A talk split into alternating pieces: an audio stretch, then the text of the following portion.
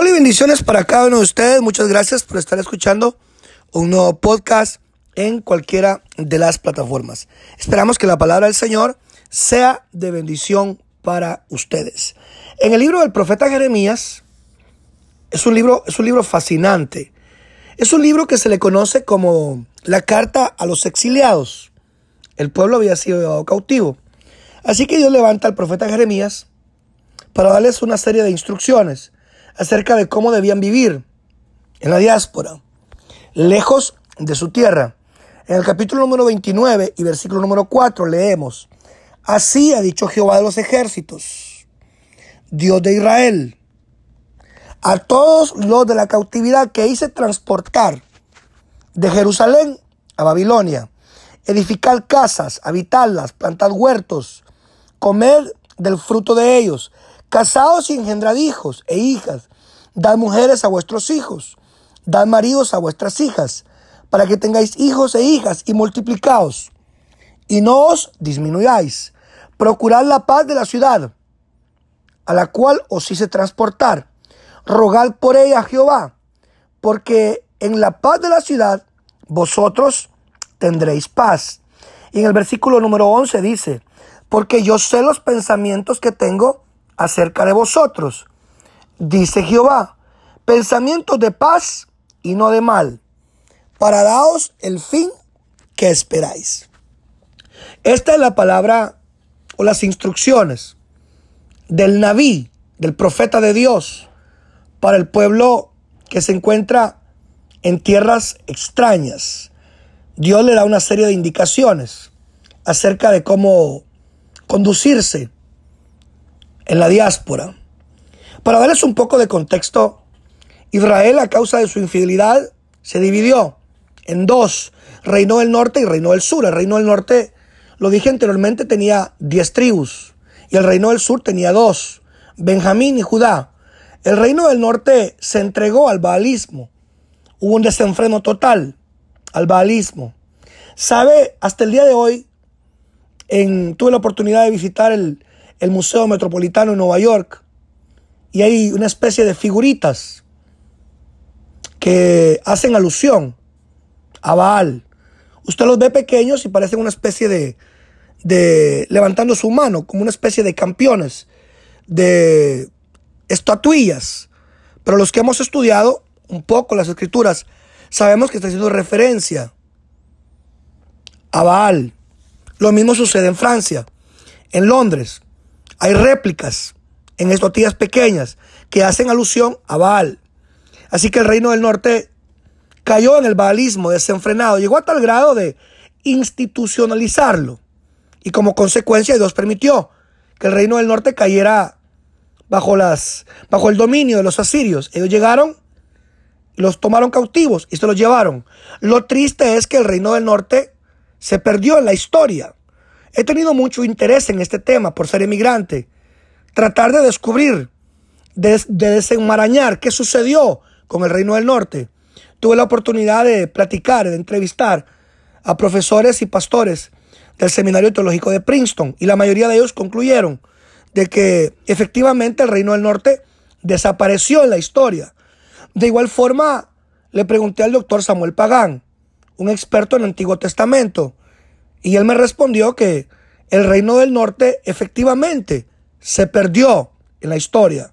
Sin embargo, tenemos al reino del sur, que aún siendo el más pequeño, prevaleció durante 135 años más que el reino del norte. Dios levantó a Joás y Joás restauró el culto a Jehová.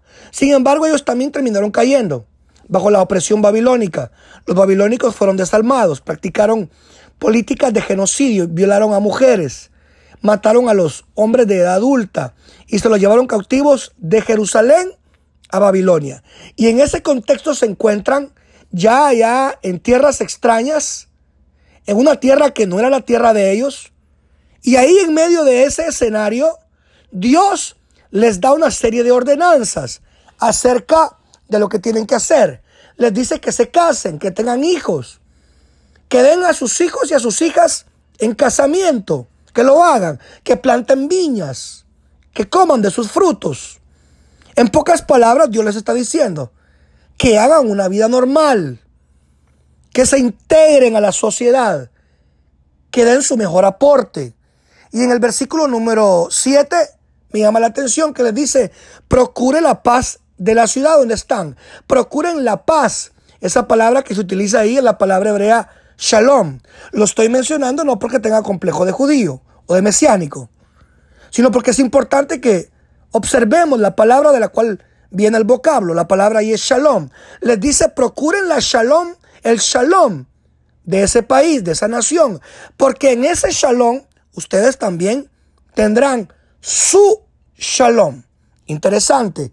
Y en el versículo 11 les dice, porque yo tengo planes de bien para ustedes y no de mal. Escúchelo, planes de bien y no de mal. Este es uno de los versículos favoritos de mi hermana. Mi hermana tiene una especie de aprecio especial por este versículo.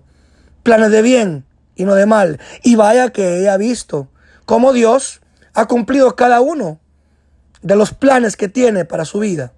Gloria a Dios por eso. Y eso es lo que el profeta Jeremías le dice al pueblo. Tengo planes de bien y no de mal. En tierras extrañas, en tierras ajenas, tierras que no le pertenecían a tus padres. En esas tierras yo tengo planes de bien para ti. Quisiera identificarme con este versículo. Como emigrante entiendo lo que quiere decir Jeremías. Yo también soy un exiliado. Yo también estoy exiliado en este país, en este gran país llamado Estados Unidos. Tengo muchos años de estar exiliado. Y al principio fue muy difícil, fue muy duro. La nostalgia me golpeaba. La tristeza, añoraba regresar a mi tierra Guatemala, extrañaba la cultura, los amigos, las palabras, ah, el cariño, el calor de la gente, muchas cosas. Muchas veces pensé regresar.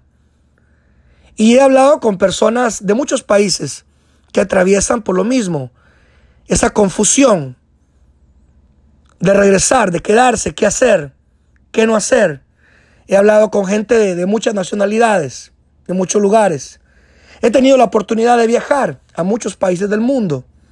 Y no solamente exiliados acá en los Estados Unidos, los hay en España, los hay en Suiza, en Italia, en Alemania, en Venezuela, en Perú, en Ecuador, en México. Tuve la oportunidad de predicar en una iglesia en Lausanne, Suiza.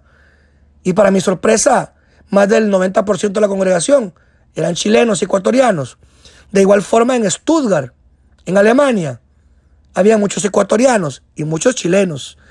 Lo mismo pasa en muchos países donde usted va. Hay exiliados, hispanos, europeos, de diferentes culturas. Se encuentran exiliados por su voluntad o en contra de su voluntad pero están lejos de su tierra. Igual que el pueblo que se encontraba en Babilonia. Quisiera terminar diciendo algo muy puntual. Allá en esa tierra Dios le habla al profeta Jeremías y le dice, haré un nuevo pacto con este pueblo. Y la palabra que utiliza es Habrik Harashah en el hebreo. Haré un nuevo pacto para que no le suceda lo que le sucedió, por lo cual cayeron en la deportación, en el exilio. Y yo quiero que ellos cumplan ese pacto. Y ese pacto será que me busquen de todo corazón, que me conozcan, que se alejen de los adivinos, que se alejen de, la idolatría, que se alejen de las costumbres a las cuales yo no los he ordenado, que hagan, que se alejen de dioses ajenos.